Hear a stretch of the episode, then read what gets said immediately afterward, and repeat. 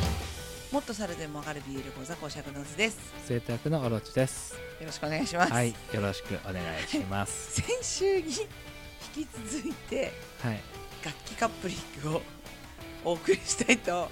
はい。思いますというかね、あの撮ったらすげえ長くなっちゃったから、急遽2週連続にしようっていうことになったので、そうですねはいちょっとね私も今後のスケジュールが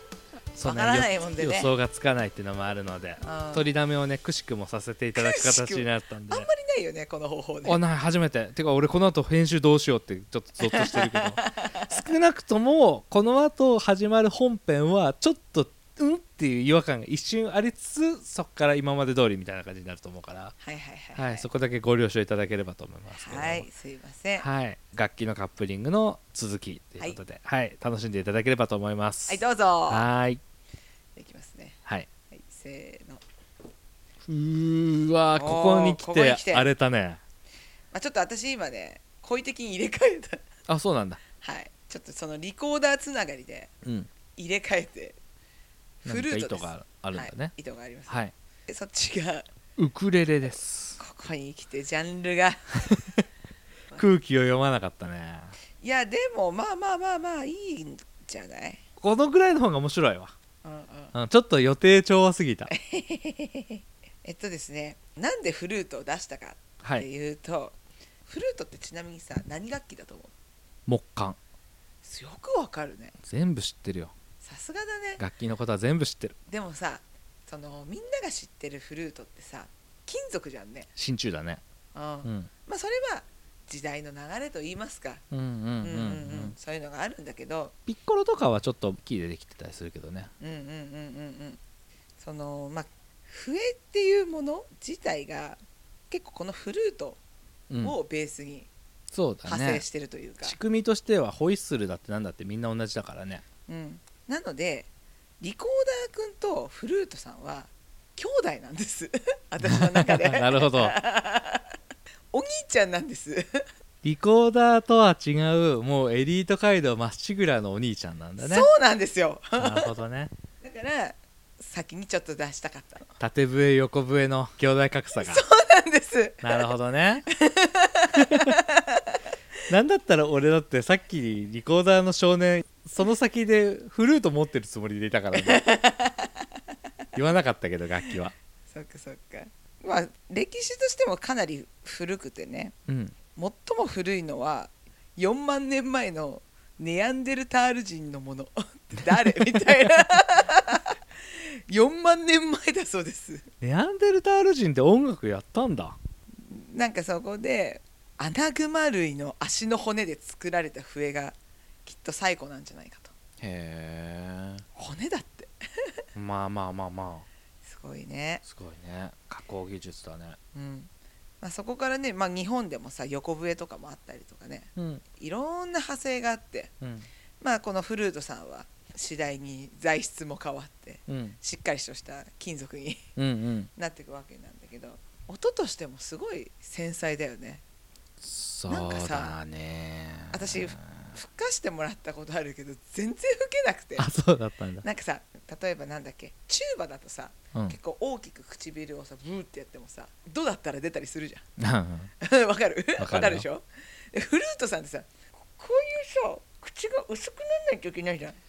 んん薄くある必要はないけどサックスとかクラリネットとかに比べればあーあそうなたんだだ一点集中して息をヒューって早く吹くための口の形っていうのがイメージできないと音は鳴らせないもう口笛吹けねえ女が口笛吹けねえ女はフルートは吹け ないわそりゃそうだそうできなくてねあーすごい繊細な楽器なんだななんかさオーケストラとかそのオケを見ててもさうんやっぱこう前の方に座っててさうん音が漏れないようにうん他の音たちに埋もれないように前にいる、あそうい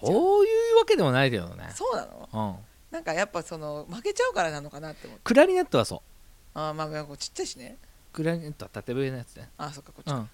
クラ私リネッ何ト想像したんだろうねわかんない ピッコそれロこそ今フルート持ってたよねそっ かクラリネットはもう音がすごい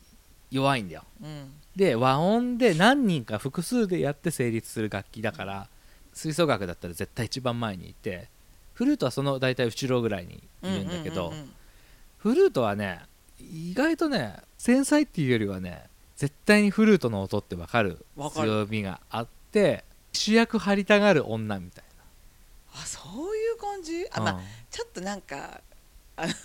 わかる気はするあのー文化祭とかそういう時にめっちゃあの揃いの服とか揃えたりする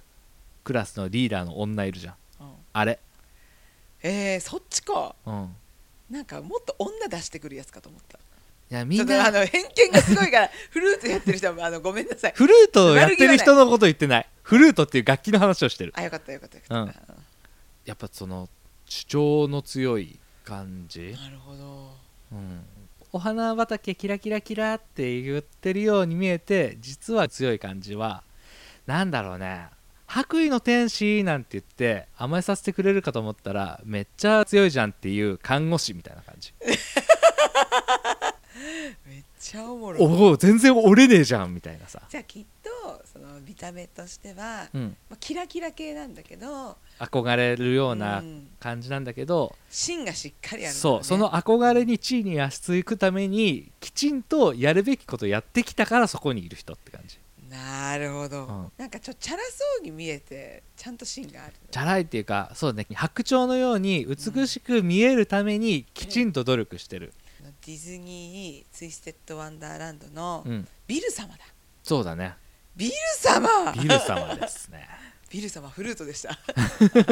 美のためにはちゃんと努力をしてエリートのようで実はめちゃくちゃ努力してるんだよじゃあビル様ではい問題はウクレレですよウクレレあれでしょあ のやデブが持ってる楽器のイメージっぱハワイのイメージが強くてそうだね合ってる合ってるうんもともとはねこれもちょっと調べたんだけどポルトガルのね移民が持ち込んだブラギーニャっていう楽器があってはいはいそれがこうハワイで独自に進化改良を重ねて現在の形になったとなるほど名前はハワイ語で「飛び跳ねるのみ」っていうのみ飛び跳ねるがレレのみがウクレレウクレレウクウクレレになったとでもまあ陽気なのには変わんないよねそうだねその当時の人気奏者のあだ名から取られたとも小さな楽器の上で奏者の指が目まぐるしく動く様子を表現したとも言われているだから実際のところなんでウクレレって言われるようになったのかっていう経緯は分かってないみたいなんだけどうんちなみに英語ではねユーカレイリーっていうんだって優香って何いや普通にただウクレレっていう言葉が英語圏では発音しにくいみたいななるほどそういうことか、実際のハワイではウクレレで通じるみたいな、うんじゃあ踊ったりとかするじゃん、うんハワイだからこうなんだっけうんフラダンス、だからまあ弾き語り特化だよねこの子もアコーディオンさんと一緒でさそうだねそれこそさっきのさトランペットだったりバイオリンだったりみたいなさ民衆の音楽だったものっうんていうのと違ってもう生粋の民衆の音楽に徹した楽器っていうそ感うじだだねね、うん、うん、まずフルートさんと出会うことはないわけよ、普通では出会わないねうん、どこで出会っただかこいつらそこよビル様は ビル様はどうやってウクレレに心を奪われたのやっぱ自分にないんじゃない陽気さとかさすっごい多分硬いと思うんだよ清掃をせずにステージに上がるなんて考えられないからねフルートからしたら、汚らわしいと思ってると思う、うんきっとビル様こんなにひげも剃らないような男が シャツの襟も曲がってるようなこんな男が何ができるのかしらなって言ったらでもきっと私にないものがあるんだよそうだねフルートさんにとってねフルートさんが絶対に感動できると思って作った音楽聴かせた音楽に対して民衆がこのウクレレさんの音楽の方が乗ってたとかねそれは心にくるね何が違うんだろうってなった時に音楽的にはこっちの方が絶全然対レベル高いんだ高いよだけど民衆の声だったり反応だったりその日のどういう人たちが聞きに来てるのかっていうところとかをウクレレさんはちゃんと見るんだよなるほどねフルートさんが自分だったり自分の音楽だったりと向き合ってるようにこのウクレレさんは客と人と向き合ってるわけ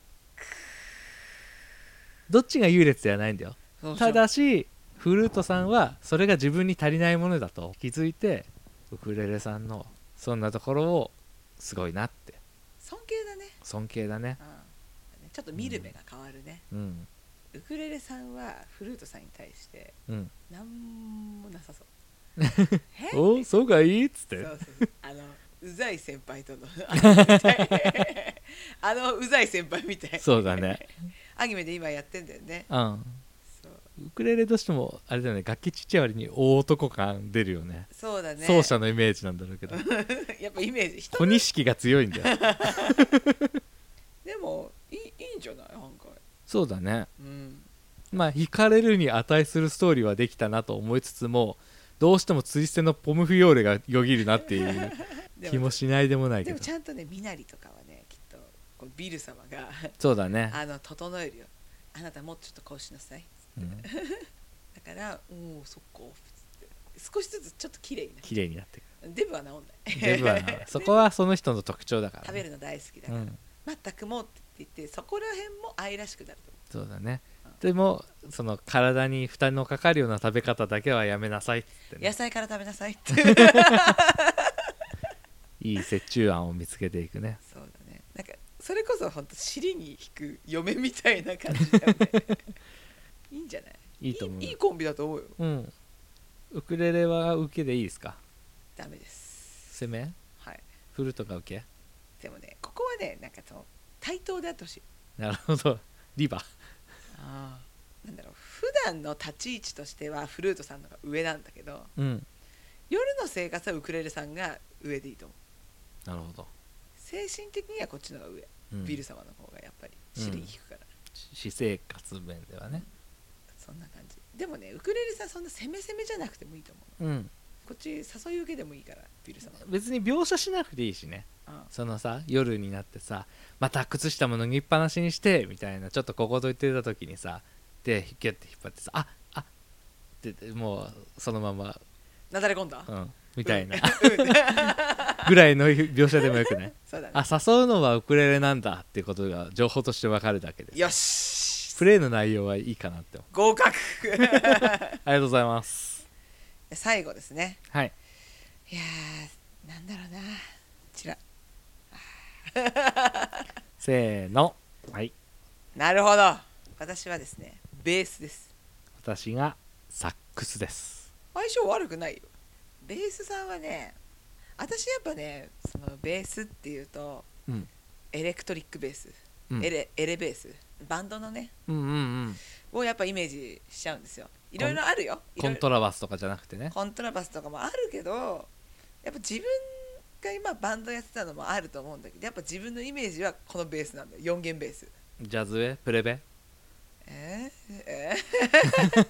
ー普通のえー、えーってエレキかなエレキベース がやっぱ、うん、馴染みがあるなって思って、まあベース自体はうそんの形がさ、エレキギターとさ似てるじゃんうんてか同じじゃんまあまあ同じじゃんまあでもギターの派生なんだよね結局はまあエレキのあの形自体はねそうそうそうそうそう、ただそのギターの出せない部分うん低音域うん、をそのベースで担ってるよっていうふうにま書いて、あ、うんうんまあそりゃそうだなっていうあれなんだけどやっぱその奏法としてさうんリズム体じゃん、うんそのメインのメロディーとなるところはキーボードであったりとかギターが担当することが多いじゃんうんこの子もやっぱだから縁の下の力持ちだところもあるけど、うん時々おやおやっていう意外性な顔を出してくるみたいなるほどねな、うん、ちょっとスラップ奏法とかしてみたらね急に前出てくるやんけみたいなねお前めっちゃ出てくるじゃんみたい なすごいメロディー弾いてくるじゃん沸かすじゃんっつってそうそうそう、うん沸かすじゃんと言いつつも音域が音域だからベースが前に出てきた時みんな演奏やめないといけないけどね、そうだねうん、でもなんかこう普通の演奏の中でいつもと違うベースのライン弾かれるとあなんかちょっとかかっこいいってならないわかる、うん まあうん堅実なんだけどかっこいいんですよいいじゃないですかいいんですちょうど今週あれだったよね気分の秋彦さんはい誕生日だったよね、おめでとうございます秋彦さんは あれじゃないドラムだよねあのベースの人名前間違ってたじゃんなん春樹だそうそう春樹さんはそう誕生日だったらしいよ春樹さんはねそうリーダーなんですよあのバンドの「あ違うギブン」っていう作品があるんですけど、はいそうそうそう一番メンヘラなのにね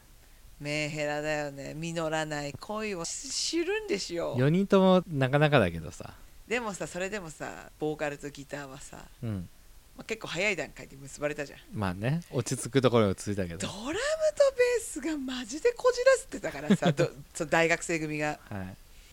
秋彦には反省してほしいとこなんですけどそうだ ね身の丈に合わねえ格好つけすんじゃねえよっていうねそうそうそうあるんですけどでも、はいやっぱ周りを見れる人なのかなって思った、うんうんベースがうそんのギターの姿も見れるしうんドラムうのん方とも見れるし、うんほんと中間管理職って感じうんうんうのんイメージが強いベースさん協調性高いよねそうベースってベーシストそうベーシストがねうん私の知ってるベーシストさんもそう うんだから苦労して る苦労人なイメージがある、そうだねうん、まあ時々変なやついるけどうんもちろ基ん本的にうんバンドやってる以上はね多少は変だからさそうだね確うんかにそんな感じかなはいはいサックスさんはサックスはねサックスっていうじゃんうん本名知ってる本名があるそれ源氏な なあだ名サックスはササックス聞いたことあると思うんだけど サックセックスなんだろしょうもなう わかんないんだよだからその名前が嫌でサックスってしたのかなってサクソフォンなんだよそいつ知らなかった知らないあ本当。サクソフォンとかサキソフォンとかっていうんだけどダさメだよなんとこれねフルート奏者クラリネット奏者のアドルフ・サックスさんによって作られた楽器あらサックスさんが作ったサクソフォンが巡り巡って日本ではサックスっていう略称で言われてるなるほどだからマック・マクドナルドとディック・マクドナルドの兄弟が作ったマクドナルドが巡り巡って日本でマックって言われてるような現象だよねじゃあもしかしたらここ兄弟なんだけどわりかし歴史は浅いからね1840年頃に設計された、あじゃあじゃあここ兄弟でいいよフルートとリコーダーは兄弟だけど、うんサックスさんはそのだいぶその子孫数十年 後すげえ時もかけたそう結構ね仕掛けも大掛かりだったりとかしててはいちょっとなんかイメージだようんねっとりといううんか、わかる情熱的というかエロティックな感じのねちょっと大人な音色っていううんイメージがあって、かっこつけ野郎バラとかが散ってそう落ち着いたカウンターのバーとかのさそうそうそうそうそうそうそうそういうイメージがあるそうだねベースっていう中間管理職の苦労の多い若造が本物の大人の配慮に触れるんじゃないすげえじゃんキュンってなるじでもそんな大人もこれまでのフルートだったりさまざまな楽器たちの意思を組んでるわけよゃん、うん、今まで話した4カップルのやり取りをサックスは知ってるわけ俺たちもこれから下の世代に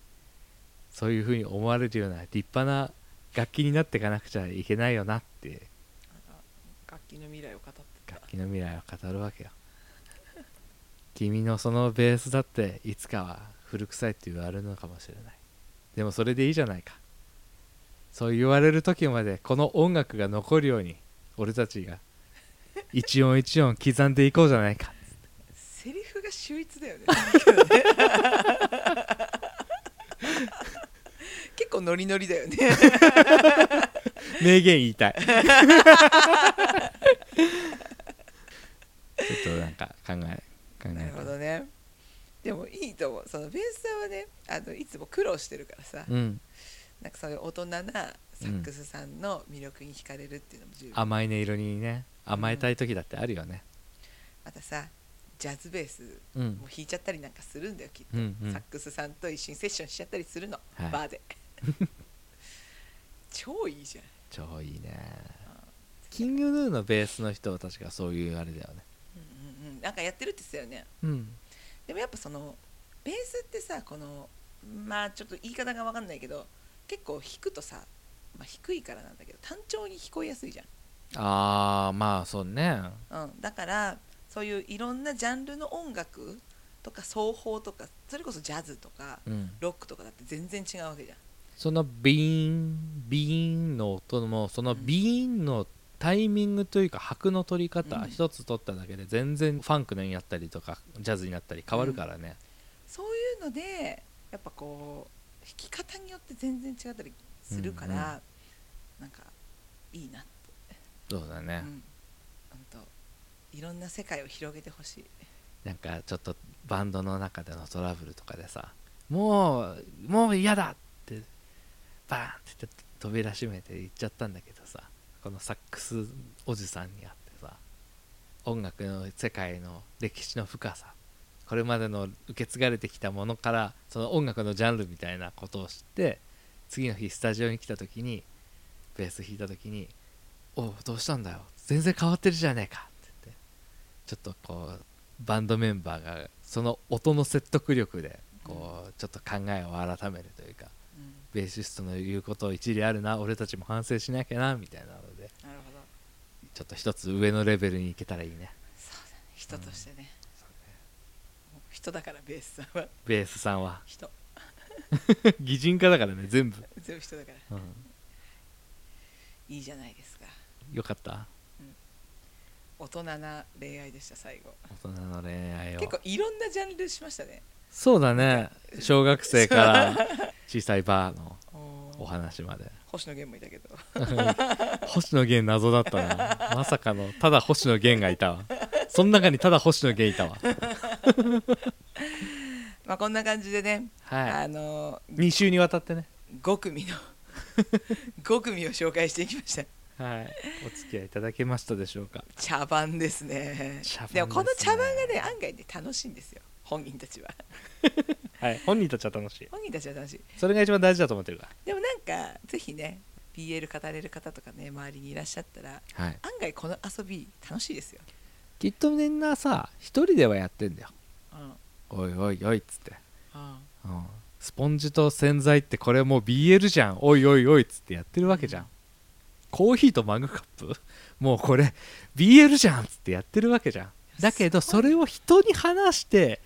どうだろうかってやった時のねこの化学反応をね楽しんでほしいよね。私ねやっぱ前も言ったかもしれないけど、うんそれがすごい難しくておうおう自分の中で考えて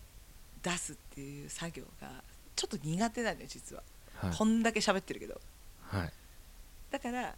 人とこうやって喋るとこういろんな方向に広がったりとかうん、なんかするからすごいやっぱ楽しいなってうんううんん、思うしあこれなら一本なんか作れそうだなっていううん作れないけ ど気持ちになる作らないけ ど気持ちになるこれいけるなって 行けよ、いやなんかでも楽しいなって思うんだよねその、自分の想像と相手の想像を掛け合わせるっていう作業がすごい楽しいうん、からぜひこういう遊びどうですか 皆さん提案、提案新しい遊びどうですか いや楽しいよねうんうんうんうんあのねまたちょっと今後もね、はいあのこういう遊びやっていくと思うんですけどまたお付き合いいただければとはい、よ思いますと、い、うことろしでくお終願いしまわれすたらいいですかはい、はいそんな感じで聞いてくださってありがとうございました、はい、ありがとうございました